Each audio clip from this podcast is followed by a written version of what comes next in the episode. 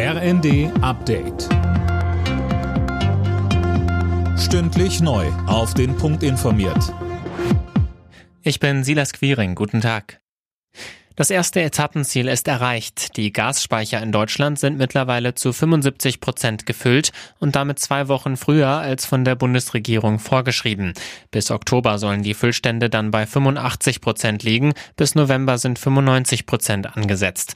Damit will sich Deutschland für den Winter rüsten und vorbereitet sein, falls Russland den Gashahn komplett zudreht. Bundesumweltministerin Lemke hat sich an der Oder ein Bild vom Ausmaß des Fischsterbens gemacht. Sie sprach mit Politikern und Einsatzkräften vor Ort und zeigte sich sichtlich betroffen, Sönke Röhling. Ja, denn die Folgen, die das Ganze für die Nahrungskette und die Natur hat, die treiben sie massiv um, so Lemke. Allein in Brandenburg haben Helfer schon rund 20 Tonnen an toten Fischen aus der Oder geholt. Erste Kadaver wurden auch schon im Stettiner Haff an der Ostsee entdeckt. Die genaue Ursache für das Massenfischsterben ist unterdessen weiter unklar. Von der polnischen Regierung heißt es nun, dass es doch nichts mit so hohen Quecksilberwerten zu tun hat. Jetzt sollen weitere Schadstofftests Aufschluss bringen.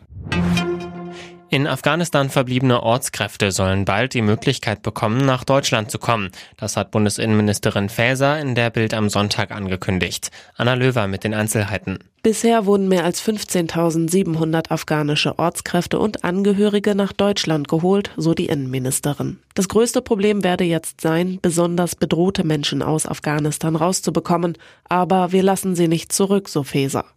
Gemeinsam mit Außenministerin Baerbock arbeitet Faeser an einem neuen Bundesaufnahmeprogramm, das klare Kriterien beinhalten soll.